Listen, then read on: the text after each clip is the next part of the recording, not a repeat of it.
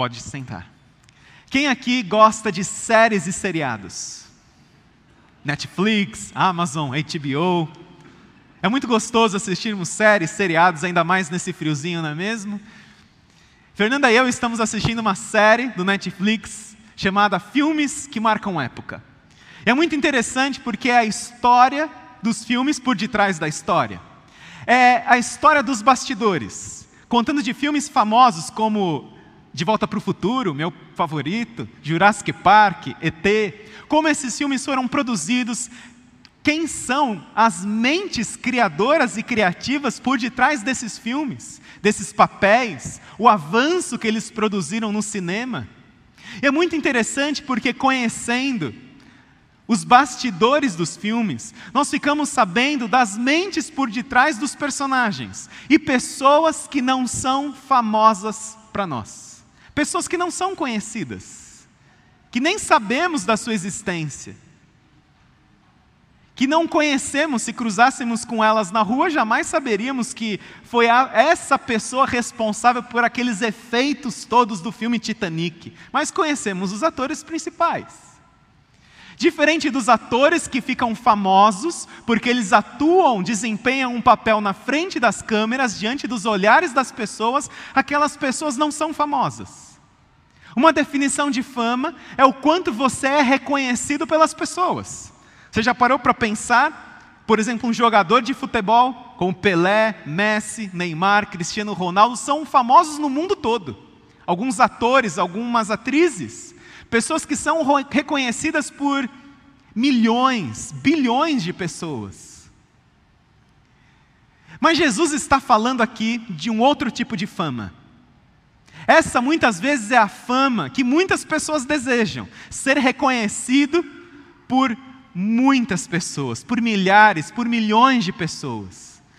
Mas Jesus está falando de um outro tipo de fama, de uma fama em que você coleciona seguidores, não que vão valorizar você, mas seguidores que vão perseguir você. Você vai juntar um grupo, usando a linguagem dos dias de hoje, de haters. Jesus está dizendo que esses são famosos. E famosos que vão colecionando perseguidores, que vão colecionando pessoas que não estão assim, muito de acordo, que não gostam muito da maneira como você vive, da maneira como você pensa. Pessoas que são, muitas vezes, e a maioria delas, a grande maioria, desconhecidas na terra, mas que são famosas no céu. E nós vamos olhar para essa bem-aventurança de Jesus dividindo esta bem-aventurança em duas diferentes partes. Primeiro, a bem-aventurança e depois a promessa. E nós vamos olhar então para esta fama que Jesus proporciona e que Jesus traz um sentido e um significado completamente que o mundo traz e que o mundo dá. Quando nós olhamos para a bem-aventurança, nós encontramos a seguinte bem-aventurança: Bem-aventurados os perseguidos por causa da justiça pois deles é o reino dos céus. Bem-aventurados serão vocês quando por minha causa os insultarem, perseguirem, levantarem todo tipo de calúnia contra vocês. Temos dito que as bem-aventuranças podem ser compreendidas em dois grupos diferentes. As primeiras quatro bem-aventuranças que descrevem nosso relacionamento com Deus, e as quatro últimas bem-aventuranças que focam no nosso relacionamento uns com os outros, nossos relacionamentos horizontais. E entendendo as bem-aventuranças como dois grupos diferentes, há paralelos muito interessantes entre elas. E a oitava bem-aventurança, bem-aventurados os perseguidos por causa da justiça, encontra o seu paralelo na quarta bem-aventurança, bem-aventurados os que têm fome e sede de justiça. E nós falamos na mensagem, na quinta mensagem da quarta bem-aventurança, nós falamos a respeito da justiça legal, da, da, justiça moral e da justiça social. E aquele que tem fome e sede de justiça, é impossível passar desapercebido. É impossível a sua vida não incomodar. É impossível ficar naquela neutralidade, naquela vida morna. Se você crente em Jesus, você tem fome e sede de justiça, a sua vida vai incomodar vai incomodar o reino das trevas, vai incomodar este mundo que jaz no maligno. A sua vida vai incomodar. Jesus disse na bem-aventurança anterior, na sétima bem-aventurança: Bem-aventurados os pacificadores, pois serão chamados filhos de Deus. E parece estranho Jesus passar do bem-aventurados os pacificadores para bem-aventurados os perseguidos. É, parece estranho Jesus passar da, da pacificação dos pacificadores para a perseguição, da reconciliação para a hostilidade. O que Jesus está dizendo é assim: a Bíblia nos ensina para fazermos o possível para vivermos em paz com todos. Mas muitas vezes, muita gente não vai viver assim tão em paz comigo e com você, por causa de Jesus. Por causa de Jesus. O jovem pastor Timóteo ele estava encontrando alguns problemas no seu ministério, ficando muitas vezes desanimado com a perseguição em relação à igreja. E o apóstolo Paulo, ele escreveu para Timóteo o seguinte, 2 Timóteo 3,12: De fato, todos os que desejam viver piedosamente em Cristo Jesus serão perseguidos. Todos aqueles que buscarem uma vida de piedade, todos aqueles que buscarem viver não de acordo com as normas deste mundo, mas de acordo com as normas da palavra de Deus, serão perseguidos. A vida de piedade gera animosidade você querer fazer tudo certo, de acordo com a palavra de Deus, no mundo de hoje, dentro da nossa estrutura sociopolítica econômica, vai fazer com que você muitas vezes seja olhado como um ET, um ser de outro mundo. Por que você declara isso no seu imposto de renda? Se você não declarar, ninguém vai ficar sabendo. Por que você não faz isso no seu relatório da empresa? Por que você não faz aquilo outro? Por que você não, não cola? Por que, que você, agora, as aulas online, né? Ninguém vai ver. Por que, que você já não abre lá o, o celular? Você fica copiando as informações? Por que, que você não faz isso? Todo mundo está fazendo. Quem não cola não sai da escola. Todo mundo está fazendo, todo mundo dá uma, um jeitinho aí no imposto de renda para não ter que pagar muito imposto. Se você buscar viver uma vida piedosa, à luz da verdade da palavra de Deus, você vai ser taxado de careta, você vai ser taxado de louco, você vai ser taxado de ET, de um ser extraterrestre, porque todo mundo faz algumas coisas que estão de acordo com os princípios deste mundo que jaz no maligno, mas você e eu, por causa da justiça de Cristo, nós somos chamados a fazer diferente, e isso incomoda. Porque muitos crentes, muitas vezes, seguem os valores deste mundo que jaz do maligno e se incomodam com crentes que tentam fazer tudo certinho. Ah, é muito careta esse crente aí. E a nossa vida com Jesus desperta essa animosidade. E o apóstolo João, conhecido como apóstolo do amor, ele diz assim: que nem todas as pessoas serão tão amáveis com você. Ele diz ainda mais intensamente: meus irmãos, não se admirem se o mundo os odeia. Não se admire se tem gente que odeia você por causa de Jesus. Porque você não faz como todo mundo faz, você não vai no lugar que todo mundo vai, você não bebe o que todo mundo bebe, você não segue esses valores. Você não faz isso. Você busca uma vida sexualmente pura. Você guarda, se guarda para o casamento. E quando você fala isso para os seus amigos do colégio, da faculdade, você é taxado de um ser de outro mundo. Quando você diz que você está seguindo outros valores, que você não tem relações sexuais com a sua namorada, com seu namorado, mas que você está se guardando para o casamento. Você fala um negócio desse hoje em dia? Você é um ser de outro mundo até mesmo muitas vezes com jovens cristãos. Eu não vou em tal festa. Muitas vezes você é taxado de um ser de outro mundo, até mesmo por jovens cristãos. E nós somos chamados a viver de acordo com valores que não são deste mundo, porque nós não somos deste mundo, nós pertencemos à nossa pátria, ela é celestial. E nós precisamos também fazer uma distinção, porque muitas pessoas são perseguidas, muitas pessoas sentem o incômodo de outras em função da sua vida cristã e acham que estão sendo perseguidas por causa de Cristo, por causa da justiça de Cristo, mas não estão também. Muitas vezes crentes são perseguidos em função da sua antipatia, em função da sua falta de compaixão, da sua falta de empatia, da sua falta de solidariedade, em postagens muitas vezes intolerantes nas redes sociais, o que gera antipatia de outras pessoas por crentes. E acham que estão sendo perseguidos por causa de Jesus, mas na verdade estão sendo perseguidos por causa dos seus posicionamentos político-partidários, enfim, por aí vai. Nós não podemos confundir uma coisa com a outra. Não dá para ficar encaixando Jesus em certas caixinhas, seja político-partidárias ou de religiosidade. Nós precisamos ir além. E aí, 1 Pedro 4 nos ensina como distinguir essa perseguição que muitas vezes é pela, por crentes chatos mesmo, ou desta perseguição de crentes que são perseguidos por causa da sua fé em Jesus. Pedro nos ajuda a distinguir. Ele diz assim: Amigos, quando a vida ficar realmente difícil, não pensem que Deus não está no comando. Quando as coisas ficam difíceis, quando o calo aperta, a gente muitas vezes não pensa assim. Será que Deus, ele sabe o que eu estou passando? Será que Deus está no comando? Não pensem que Deus está no comando, que Ele não está no comando. Em vez disso, alegrem-se, pois vocês estão passando pelo mesmo que Cristo passou. É um processo de refinamento espiritual e a glória está chegando. Ou seja, o melhor ainda está por vir. Se vocês sofrem abusos por causa de Cristo, considerem-se felizes. É o Espírito de Deus e Sua glória em vocês que serão vistos pelos outros. Se eles os perseguem porque vocês quebraram a lei ou perturbaram a paz, a questão é outra.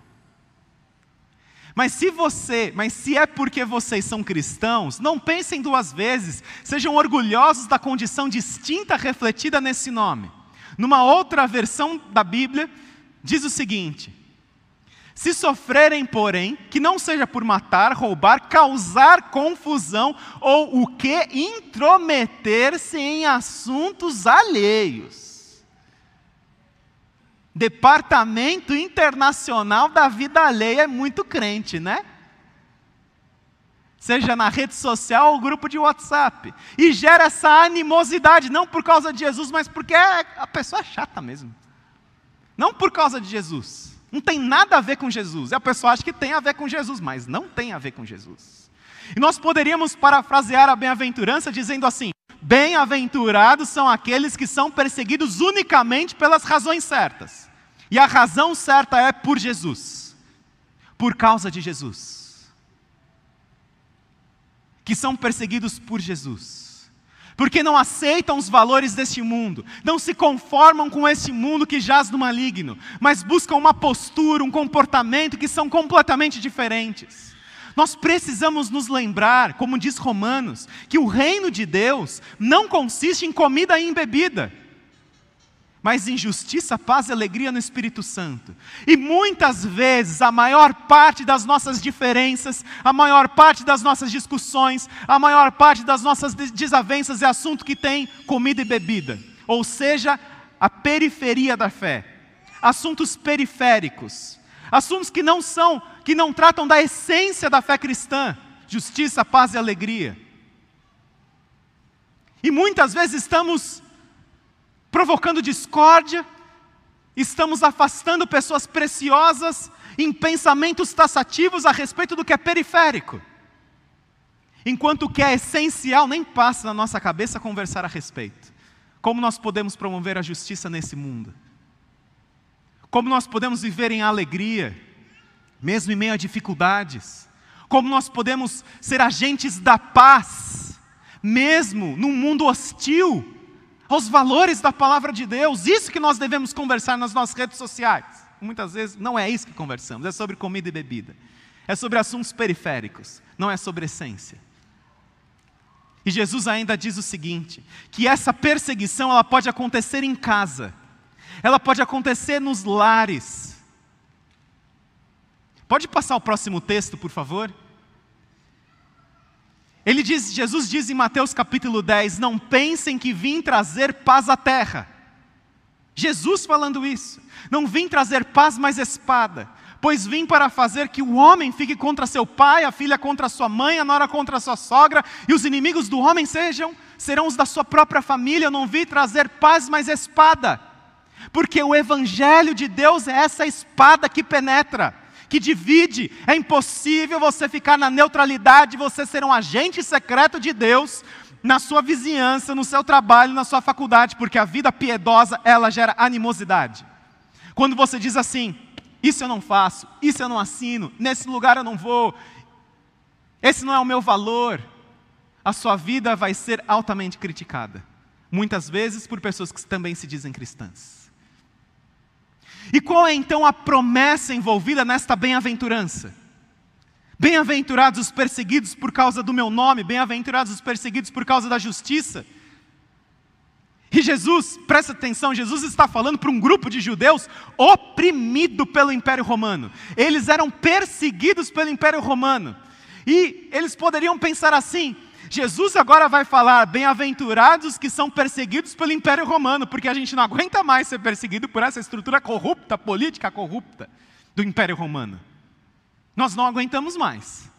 Acho que Jesus agora vai falar, bem-aventurados os que são perseguidos por causa de Nero, bem-aventurados que são perseguidos pelo Império Romano, mas Jesus nem toca no assunto nem entra no assunto do governo, nem entra no assunto da política. Ele diz assim: bem-aventurados são os que são perseguidos, não pelo Império Romano, mas são perseguidos por causa da justiça de Cristo. Pelo império, pelas pessoas de casa, por quem quer que seja, mas por causa da justiça de Cristo, por causa do meu nome. E aquilo deve ter chocado os judeus, porque ele nem cita o império, ele nem cita os imperadores que matavam e perseguiam os cristãos. Jesus simplesmente não cita. Parece que Jesus está se abstendo de se posicionar politicamente. Não era o assunto principal, não era esse o ponto. Jesus diz: Bem-aventurados os que são perseguidos por causa da justiça, por causa da minha justiça, por causa do meu nome. E aí Jesus chega na promessa da bem-aventurança. Ele diz assim: Alegrem-se e regozijem-se, porque grande é a recompensa de vocês nos céus pois da mesma forma perseguiram os profetas que vieram antes de vocês. Alegrem-se e regozijem-se. Muitas vezes, calúnias são levantadas por diversos grupos da nossa sociedade a respeito de Jesus, a respeito da igreja, a respeito de cristãos. E nós vemos isso se multiplicando, às vezes em comerciais, em vídeos de YouTube. E Jesus está dizendo assim: quando isso acontecer, quando a calúnia acontecer, ao invés de você organizar uma retaliação ao Império Romano, vamos derrubar o império. Vamos invadir o império. Vamos lá pegar César e pôr ele para correr. Ao invés de você pensar assim, primeiro você se alegre, se regozije. Ao invés de organizar uma retaliação, uma vingança, abaixo assinado, você se alegre, você se regozije. Por causa que o nome de Jesus está sendo glorificado, mas o nome de Jesus não está sendo ultrajado, o nome de Jesus não está sendo desrespeitado, não, o nome de Jesus está sendo glorificado. É um paradoxo.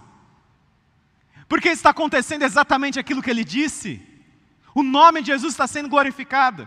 Ao invés de organizarmos listas de abaixos assinados para fecharmos canal de YouTube, para pararmos de assinar Netflix, o que a gente tem que fazer, na verdade, é orar por aqueles que nos perseguem.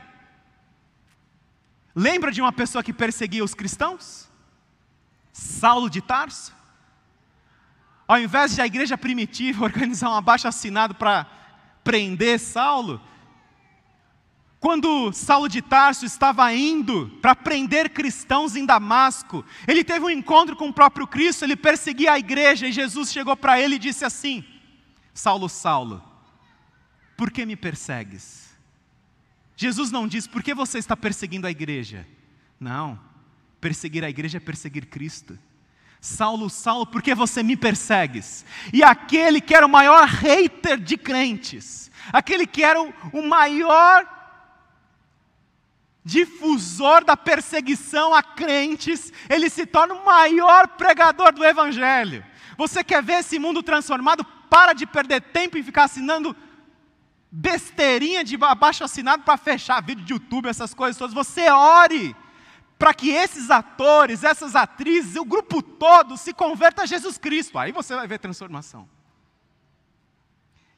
Como seria diferente se nós fizéssemos assim: Fulano de Tal está ultrajando o nome de Jesus? Não vamos perder tempo respondendo mal com mal. Vamos agora juntar um grupo aqui para que ele se converta. para que ele receba Jesus e seja um novo apóstolo Paulo. Aí sim a gente vai fazer diferença. Do que ficar perdendo tempo para fazer a baixa assinada. Vamos orar para que o fulano aceite a Jesus. Vamos orar para que a fulana aceite Jesus e a gente vai orar até ele se converter. Vamos orar. E vamos mandar mensagem para ele, ao invés de mandar mensagem de ódio, porque crente é um negócio. Fica mandando mensagem de ódio ainda para as pessoas. E aí, esses caras recebem as mensagens de ódio dos crentes. Pronto, deu ibope para o que eles queriam fazer. Manda mensagem falando assim: amigo, eu estou orando para que você se converta. Encha a caixa postal dele lá do Instagram dizendo: Eu estou orando para que você aceite a Jesus. Eu estou orando para que sua vida seja transformada. Eu estou orando porque eu sei que esse vazio que te leva a perseguir, na verdade, só o alvo da sua perseguição é que pode preencher a sua vida. Aí sim a gente faz diferença. Aí sim a gente é sal da terra. E Jesus fala que a gente deve ter alegria em sermos perseguidos, por duas razões. A primeira é porque a gente passa a fazer parte de um time que é incrível. É um time de profetas, é o time de Samuel, é o time de Daniel, é o time de Isaías, é o time de Jeremias, é o time de João Batista, é gente que foi perseguida por causa de Jesus, por causa da esperança do Messias, por causa do, do Senhor. E é o que Jesus fala, da mesma forma perseguiram os profetas que vieram antes de vocês. E olha só os apóstolos, quando foram perseguidos, olha só a reação deles. Pode passar para o verso seguinte. Atos 5 diz assim: Eles foram convencidos, convencidos pelo discurso de Gamaliel, o sinédrio, né? Chamaram os apóstolos e mandaram açoitá-los. Depois ordenaram-lhes que não falassem em nome de Jesus e os deixaram sair em liberdade. Os apóstolos saíram do sinédrio. Fazendo o quê? Organizar uma baixa assinada aqui para fechar o sinédrio, vamos ficar falando mal do sumo sacerdote, né? O que, que a gente vai fazer? De jeito nenhum, não vou perder tempo com essas besteiras. Os apóstolos saíram do sinédrio alegres por terem sido considerados dignos de serem humilhados por causa do nome todos os dias, no templo e de casa em casa, não deixavam de ensinar e proclamar que Jesus é o Cristo. Eles disseram assim: você não vai mais falar de Jesus. E eles fizeram o quê? Imediatamente após, estavam falando de Jesus no templo do pátio de Jerusalém. Porque eles deviam a devoção deles não ao sinédrio, ao tribunal dos judeus, mas a Jesus Cristo. É o que você e eu nós precisamos fazer. É continuar proclamando a mensagem de Jesus, é usar dos nossos grupos de WhatsApp, das nossas redes sociais, da influência que cada um tem, para pregar o nome de Jesus, porque isso é que vale a pena ocupar o nosso precioso tempo, pregando a palavra de Deus, testemunhando da vida com Jesus. E aí há um outro motivo pelo qual nós devemos nos alegrar por sermos perseguidos. Primeiro é porque a gente faz parte de um time que tem o apóstolo Paulo, o apóstolo Pedro, Samuel. E outra razão, Jesus fala: grande é a recompensa de vocês nos céus. Grande é a recompensa.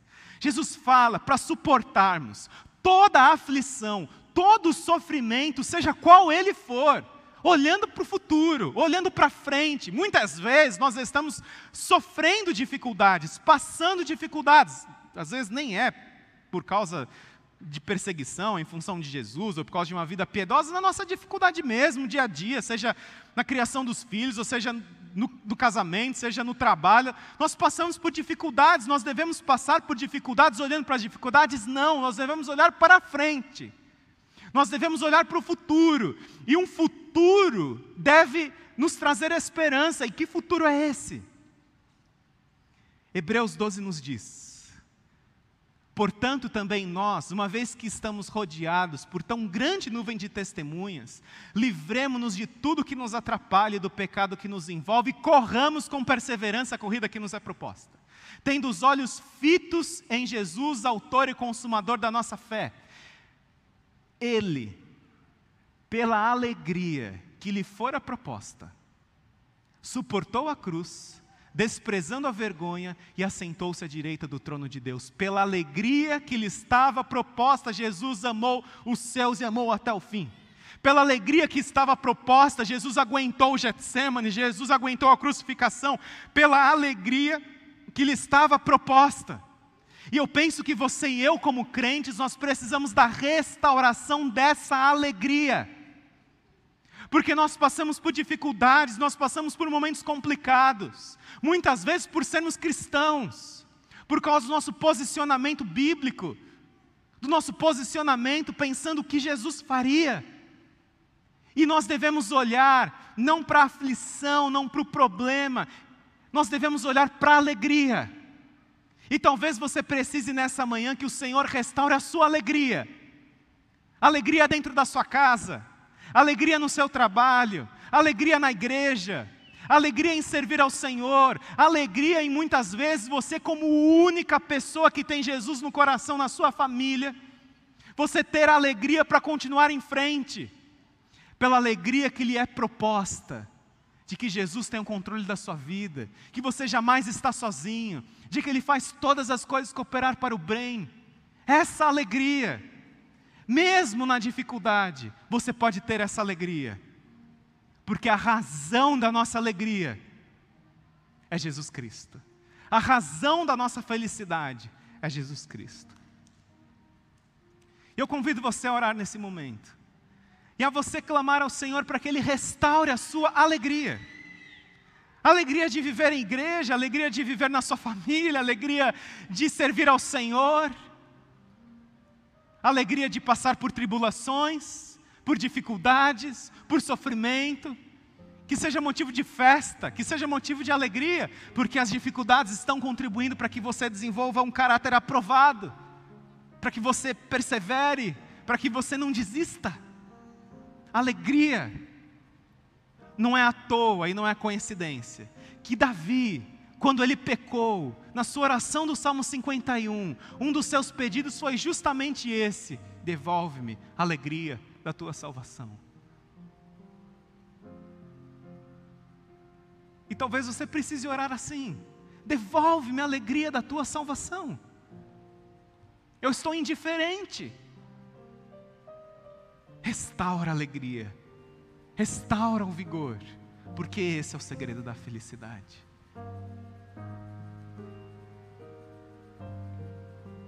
Ó Senhor, nós colocamos a nossa vida diante de Ti, pedindo para que o Senhor restaure a alegria, que o Senhor restaure o sentido da caminhada com Cristo, para muitas pessoas que, cujo sentido se perdeu, a fé, a esperança, o amor, a bondade.